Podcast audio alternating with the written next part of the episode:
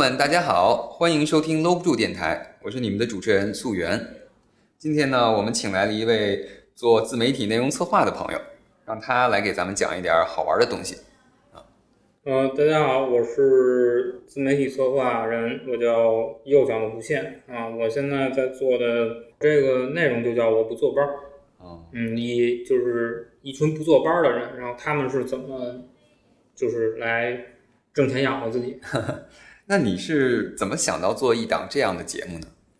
呃，这个就非常的尴尬，就是因为我呢也是在家待业了一年多，然后呢在这期间呢也是找工作吧，但是也不是特别顺利。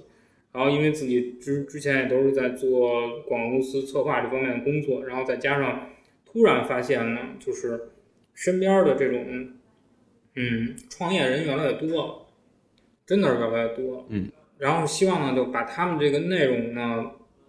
就是给大家呈现出来，因为咱们现在知道啊，这个媒体有各种各样的这种主流媒体有各种各样的这种什么独角兽啊，什么融资就给个几千万啊、几百万这种。那我身边这些朋友呢，说实话都是一些小生意啊，可能小到有的开淘宝店的，嗯啊，那可能大的有的人在做一些培训机构，然后可能会做一些其他的一些东西，to B 的一些项目。然后我觉得他们这些人正好是媒体不关注的，当然又是普通老百姓，咱们普通人可以接触到、能够得着的，就是贴我们比较近。对对对，我希望把这些东西，就是把他们的事儿呢跟经验呢给大家呈现出来，然后大家有个借鉴。如果您要是说您说，哎，我想创业，或者说我想做一个斜杠青年，或者说我想做自由职业，呃，我无从下手，或者说我有想法想借鉴一下，您可以就是说从从这些人身上能得到一些经验吧。我觉得这个可能是价值所在，嗯，所以所以说开始做做这个东西，嗯，而而且咱们这个节目的特点就是说，它比电视上那些东西更真实，就是更容易去看到，就更容易去接触到这种东西，对吧？对对，其实电视上的东西可能需要你有很大的一个资本，就是资本，或者你有很强的这种这种行业经历，然后你你。就是说，人家相对来说很高，对。然后咱们这个呢，就是说可能会相对来说，呃，更更适合咱们这些，就是说平时上班的人呀，或者说，呃，对，就是可能你的精力，包括你的资金呀，各方面来说没有那么雄厚，嗯啊，你可以来做一些这方面的东西，做一些小本买卖，或者说靠一些其他方面来挣一些挣一些小钱儿呗。嗯嗯，明白。就是电视上都是大成功，我们聊的是小成功。对对对。那接下来咱们就聊一聊啊，就是在你采访的这些人当中、朋友当中，就是他们会分成哪些类型呢？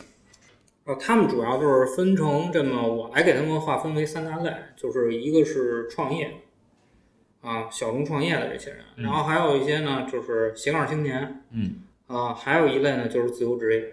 哦，那就是你像这个创业这部分，他们一般都会有一些什么样的项目？呃，其实这项目大家其实生活里经常自己过着都能想到。说一最简单的，嗯，可能有的人也会经常想，什么都不能干，我还不能开个淘宝店吗？对吧？淘宝的，嗯，啊，可能还有微商，啊，还有还有一些像一些教育机构啊，啊，对，然后还有一些做实体店的这些人，嗯，然后可能这都是比较小的，我这边也有大的，比如说我这边认识。之前的，因为工作上认识一大哥，他后来也是原来是体育行业，嗯，后来出来现在在做那个现在比较流行的叫社群，呃，他这个公司可能现在融资了大概两千多万，这是现在 B 轮正在融，哦，对，然后就像他这就是我认识的范畴里头认识的，就是做的最大的，比较大的成功，对对，可能还有一些，比如说像一些做国外贸易的，这也是比较大的，嗯，就是南美贸易这边的，哦，呃，水果跟海鲜呀，就是做这个的。对，可能就是大大体是是这么一情况，创业。就看来也是说什么样的都有，从大到小，各行各业基本上。对对，就是当然大家在创业的时候，基本上都是基于自己曾经过往的一些呃工作经历啊，包括一些他的一些人脉关系啊，都是基于这个。嗯嗯，对，来才才创业，他不像可能有的人说，可能家境比较好。嗯啊，他可能说第一桶金得到的非常容易，然后他就可以去做一个非常相对来说比较好的项目。嗯，就这这类人还是比较少的。嗯，对对，对对，都是都是创业，对，都是创业，都是比较小白的这些人。嗯，嗯，还是需要有一些自己的经历，然后才会去做这件事情。对。嗯那在这个创业里面，就创业这个范畴里面，有没有一些故事能分享给我们的？创业这块儿其实还还是挺多的啊，就是说，比如说咱们说一些比较就是最接地气的啊，最容易上手的，就是淘宝。呃，我这边呢有一个我的算是我一个发小吧，呃，他现在呢是自己跟他媳妇儿一块儿在做一个淘宝店，是做什么呢？咖啡品类，精品咖啡啊这类的。嗯，然后呢也是了解了一下，他这个店呢也是做了六七年时间了。嗯，啊，也是俩人之前两口子之前也都是把工作辞了。哦，创业对。对，然后就是开始做这个，其实就是聊了很多，包括他这个店，包括你就是他怎么做怎么做这个页面设计。嗯他这哥们儿就是为了，他也跟我实话实说，为了省一些设计师的费用，嗯，他自学的 Photoshop，然后自己来做设计。自学设计。对对，自学设计还可以，因为他呢本身也请了一个插画师给他做，哦，相当于他是在这个基础上来做一些延展的修改。明白。对，也算是不错。然后呢，包括他的一些，他对于咖啡的一些理解呀，其实你可以说他是一个，他可以说是两重身份。第一呢，他是一个咖啡师；第二个呢，他是一淘宝店主。嗯嗯，对，然后他他他其实他在做这淘宝的时候，他是基于情怀。他等于是把自己的喜好，然后做到发展成一个自己创业的项目。对对对嗯，而且就是说比较，咱们说一个现在俗点儿话，比较有匠人精神吧。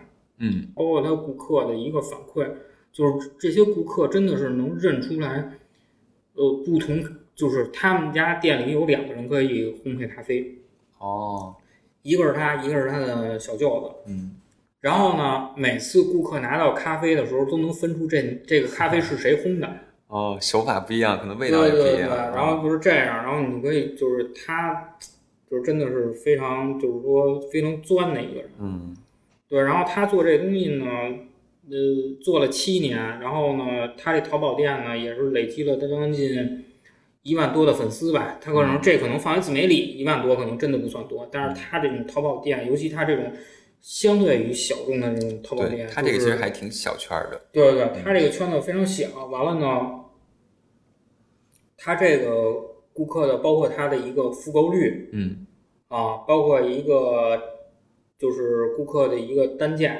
嗯嗯然后其实还是挺可观的，嗯，就是他的粉丝质量其实很很高的。对对，粘性非常高嗯。然后包括他媳妇儿这块儿也是经常会做一些促销啊，包括他们有这种 VIP 的群来做一些运营啊，然后顾客的粘性增加呀，嗯，其实做的非常好的。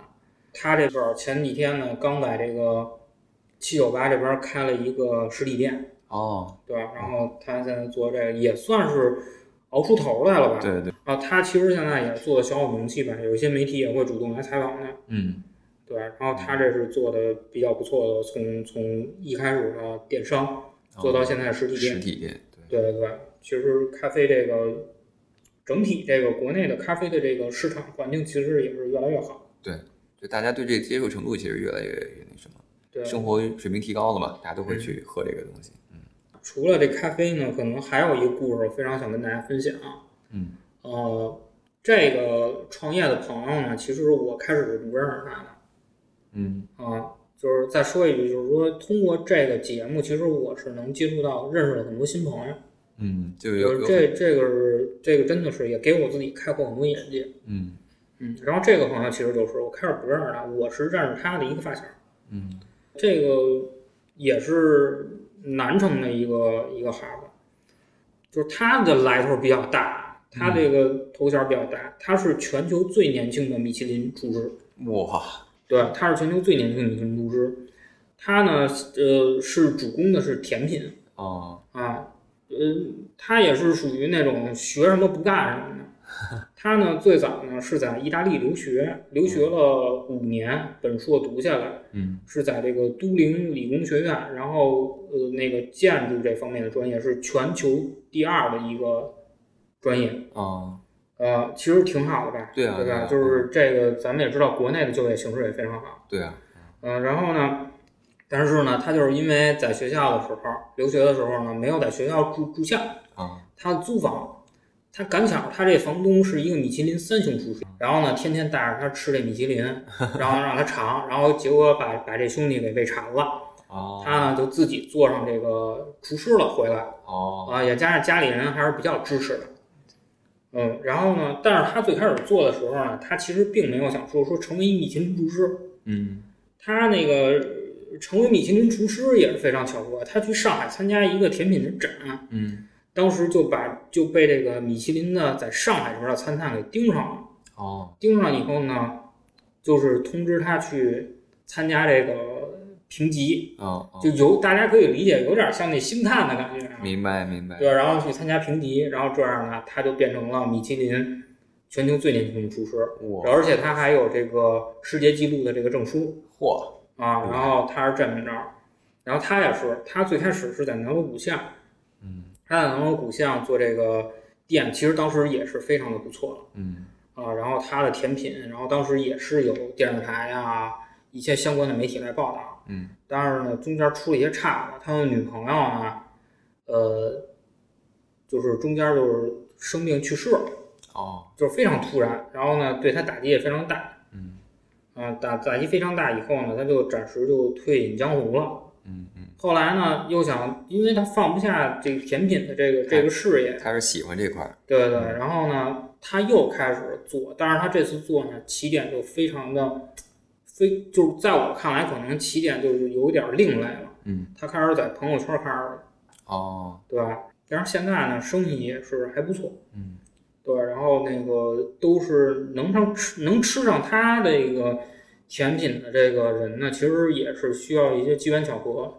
因为如果你不认识他的话，你真的你很难看到这个东西对对，你可能都不知道。他有点像什么呀？我给他总结，他就是朋友圈私房菜，特别像咱们这边胡同里的一些，呃，比如胡同里的一些院落里的一些菜，你不知道，你就是你就是吃不到。我也不宣传，我就是靠这点人。对对对对嗯，所以说他的那个这个生意呢，现在做的也还算不错，包括他现在也在跟一些那种，就是说他还想走一些 to B 嘛，嗯嗯，对吧？然后就这样，他现在其实也是想再重塑一下自己的品牌，嗯包括自己的一些渠道，嗯嗯对。然后他他现在是这样，其实这个，嗯，这两个人怎么说？这两个人都是有一个共同特点，非常的专，嗯，对，非常的专，就对自己的这个事业，其实我我有匠人精神去钻研这个东西。对对对，嗯然后其实你说他们这两个，甭管是呃做米其就是米其林厨师这个兄弟，嗯，然后还是说做咖啡的这个这这个兄弟，他们俩其实你要说真的是跟外头上班儿，嗯相比之下，他们的起步其实真的很难，嗯，尤其就是可能做做做咖啡的这个还好一点儿。你说做米其林的这个，他留学，然后那么好的一个专业，然后回来想干什么不行吗？他完全可以找一份不错的工作。对对对，然后但是他现在干这个，能不能赶上他那个，我可能只能说是按情怀来说，他真的太喜欢了。对，对，我觉得可能这就是创业人吧，因为我认识的一些创业人，真的是他真的是喜欢这东西，他才能坚持。有的人可能只是只是有这想法，他可能真的启动了，但他坚持不到这儿，嗯，他都还没等到成功，他就已经不干了。对，就是这个是是很多人遇见的一些问题。嗯当然，这个每个人问题可能就是都有客观条件吧，嗯对，这可能也不太好一概而论。对对，但是真的有一个情怀在里头，可能是是能成功的一个一个比较好的一个，你算是捷径，还是说是一个定力什么的？我觉得是一好事儿。对，它可可能是一个基础，就是说你有这么一个东西，它能够不断的激励你，即使你失败了，它可能还会推着你往前继续走，对，走下去一个信念，这么一个。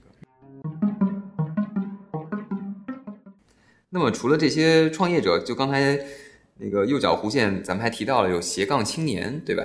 对就我想了解一下，就斜杠青年是一个什么样的类型人群？就是斜杠青年，其实嗯就是说国外的一个学者给他的定义就是说多重身份。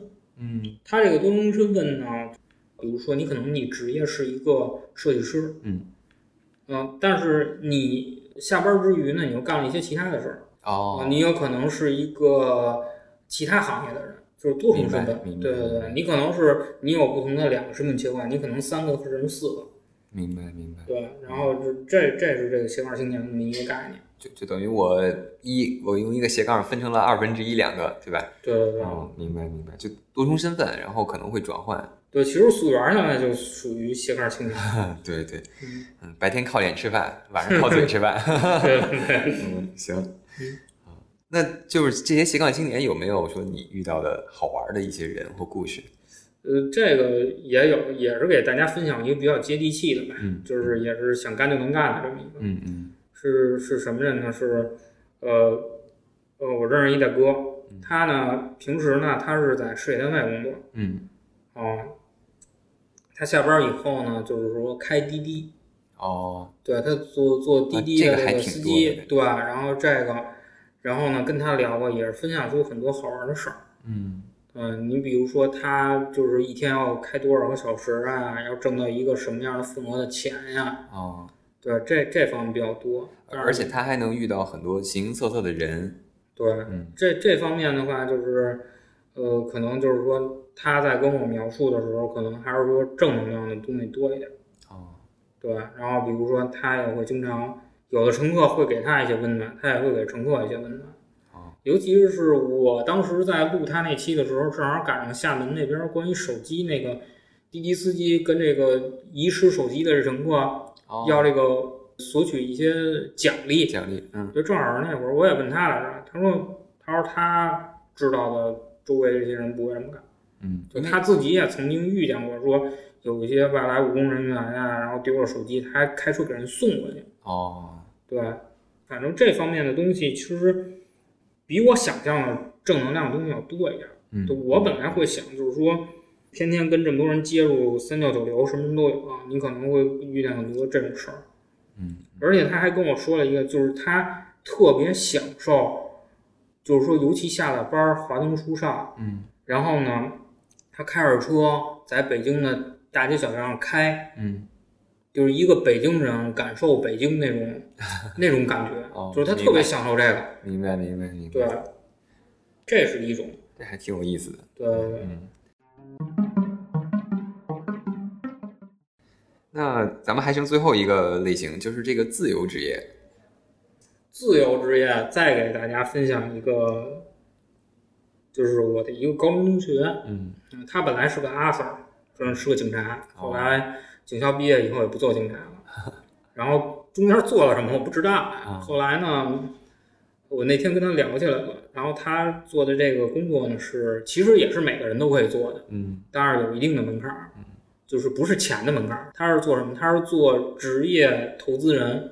什么叫职业投资人呢？投资，但可能说的再俗一点，就是职业炒股，专职炒股。哦，对，但是炒股其实是把投资。怎么说呢？我觉得炒股是在贬低投资这个这个行为。嗯，对对，就是这一说炒什么，就感觉特别容易似的。嗯，其实不是。对，我在跟我这个同学聊的时候呢，他首先跟我说的是，他说我炒股，但是我不建议别人炒股。嗯，对，他说这个风险太多。嗯嗯，他当时跟我举了一个例子，他刚刚开始炒股的时候，他曾经一周之内赔了一上玛莎拉蒂。嚯！当然，这玛莎拉蒂。多少钱？大家自己自己百度吧，我也不知道。反正我这是很贵的车，对。然后呢，然后就是说，我说你当时什么感觉？他跟我说，就有一种被钉在棺材里的感觉。是，搁谁谁也心疼啊。对，一周时间。然后其实这个东西也是，我说，那你平时做这东西，你跟那种怎么说呢？你跟那种就是说平时上班炒股人有什么区别？嗯嗯。他可能，他又说他有更多的时间来读企业的这种财报，他来了解企业、了解行业。因为炒股这东西真的是你要去详细分析，包括可能平时做理财、做炒、做这种投资的人，应该大家都知道，就是说，无论是机构还是个人，你你想把这个股票做好了，其实你要对这个行业有一个了解，嗯嗯，对这个企业有一个了解，对。然后呢，可能大家知道的很多人就是听到的。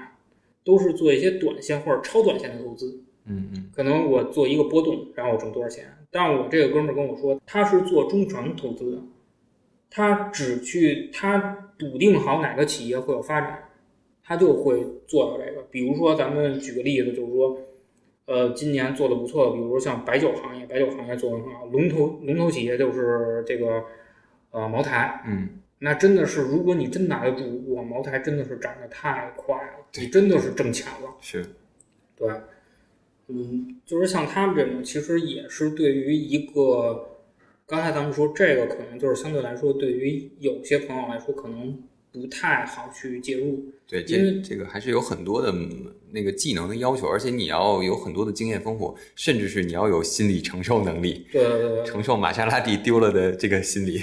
对，然后就是这这个东西，而且家里人会不会支持你？嗯，因为虽然说做投资，你说其实咱们这么想，你说做投资跟创业的区别是什么？可能投资是是一组数字，嗯，你投你做创业可能是个实体的东西，对对，可能这个还是有差距，可能做这类的这种自由职业可能会相对来说比较弱一点。对，因为他看不太到，就给人感觉可能风险更高一些。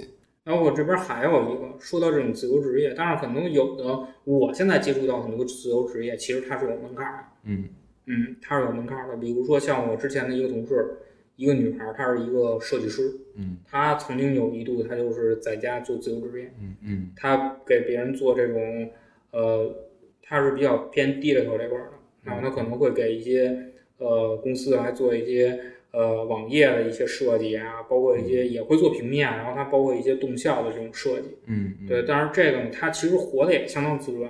他跟我说，可能干一周就是顶原来一个月的工资。哦，对，这个其实是对于很多人来说是非常非常享受的，对吧？当然，这个也是，就是说，跟那个就跟那个投资，嗯，呃，做投资的这个朋友一样，他有一定门槛儿。对你得会这个技术。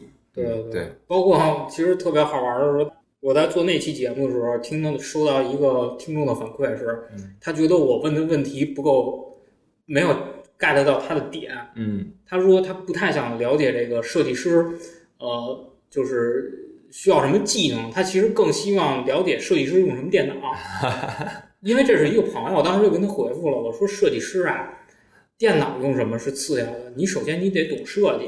对你得有这些技能。对对嗯对对，就是这这，因为因为那个朋友当时，因为我身边还有一些朋友啊，比如说可能是大家知道，就是说从呃两千零零七、零八、零九年这几年，嗯单反很火。哦，对单反，我就造成了一些人，包括我身边的朋友，因为我算是我这堆朋友里最早买单反的。嗯啊，我自认为自己就是因为我原来是学美术，我自认为自己就是在构图这方面还算比一般人稍微强点儿。嗯嗯然后呢，我就买单反。买单反的话，就是身边很多朋友就是看到我买以后，他们也想买。嗯，有些人甚至想以这个为职业谋生。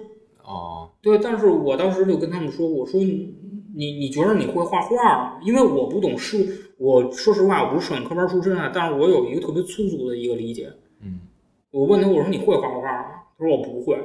我说你觉得你你对美术有什么那个艺术细胞吗？他说我没有。我说那你别玩这个。我说这个就是跟那个设计师一样，他们觉得有了一台电脑，有一台照相机，他就觉得这东西我就能干了，就其实不是那么回事儿。对，它其实还有很多包括理论啊，一些知识的积累，你才能有这个东西。对？其实我跟大家这么说，我身边儿买的什么五 D Mark Two 的这些人大有人在，真的，他们这些人玩玩单反玩了不到半年，相机就跟家放着了。就是我我我也是希望，就是说大家在在对就有些有些这种职业的时候，大家一定要有一个敬畏之心。嗯，对对，对，一定要有敬畏之心。所以说，这也是对大家，就是说，无论你是创业，还是说你想做自由职业，你还是想干嘛，嗯毕竟这些东西需要你投入啊，对对吧？你说我买一苹果的 MacBook，它也是小一万块钱的，便宜的。嗯嗯你说我买台相机也得一万多，你说你投入完了，回头你拿它变不了现，这事儿不是自己亏吗？对对。嗯，就是除了我们这些装备、工具啊之外，其实我们更多的是要丰富自己知识、经历，还有心理上等等这些东西，你才能够达到那个职业的要求。就是要对自己有一个正确的一个评价和认识。对对？嗯嗯呃，那么既然聊到这儿了，其实我就想接下来问问，就是说我们创业一般会需要做一些什么样的准备呢？像物质上或者是精神上，你觉得？你采访过很多朋友，要这样的话，其实我觉得首要要准备的就是找好方向，嗯，对吧？然后你说你要做什么，嗯然后你的定位在哪儿，好好的去调研一下市场，嗯就无论你是做什么，你如果做实体店，我做实体产品，还是做什么？调研一下市场，对，其实得深入了解你想进入的这个行业是一个什么样的状况。对对对，然后再去看看，就是说我能做什么。然后可能精神层面，可能更多是在于你对于你干这件事儿的一个决心，然后还包括你在这个做这件事儿创业期间，包括遇见一些困难的时候，你是不是有一个强大的内心？就跟刚才嗯咱们说到的这个淘宝店，你是不是能真的耗到五六年，甚至六七年，你才能达到一个相对小一点儿的一个成就？就是还还是要想清楚，然后多打几点鸡血。对，其实咱们说实话，创业其实也是投资，对，就是说你一定要切记不要去做那种短线操作，一定要是中长期的。就把它当一个事业，你一定要坚持。如果你坚持不下来，可能就很容易就失败了。对，其实就跟现在就是大家比较火的嘛，就是咱们不说炒股，嗯咱说炒鞋，嗯，这个行为其实就是很多人，包括一些大学生，嗯其实大学生做炒鞋我很能理解，嗯嗯就是因为他本来就是想多挣一些零花钱，嗯他可能毕业也没打算干这个。嗯当然，对于咱们这些可能已经工作很多年了，嗯，说真的说我想干一个什么事儿，那大家真的一定要想好了。嗯对，因为我这边也是有一些失败案例的，嗯可能真的就是到最后就是没有坚持住。明白。对，那既然聊到失败，就是我们创业中，你觉得最多的遇到的困难会是什么样子？我觉着我遇见的这几个都是资金链断裂。可能说到资金链断裂，大家会想到一些融资啊什么的，其实根本就不是。嗯比如说，你给一个公司你做乙方，你给对方供货，或者你给对方做服务的时候，对方账期很长，给你拖一年。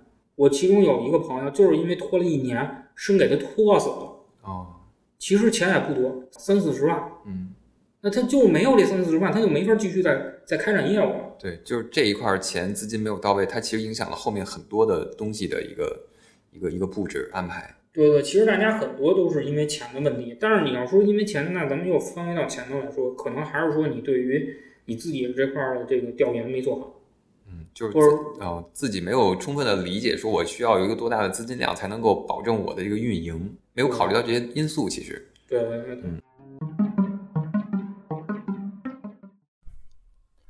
好的，通过刚才右脚的弧线给我们分享的这些故事啊，我们呢对创业可能也有了一些全新的认识。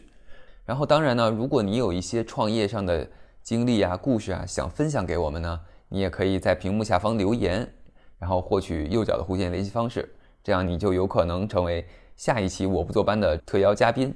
那我们今天的节目就到这里，各位听众再见。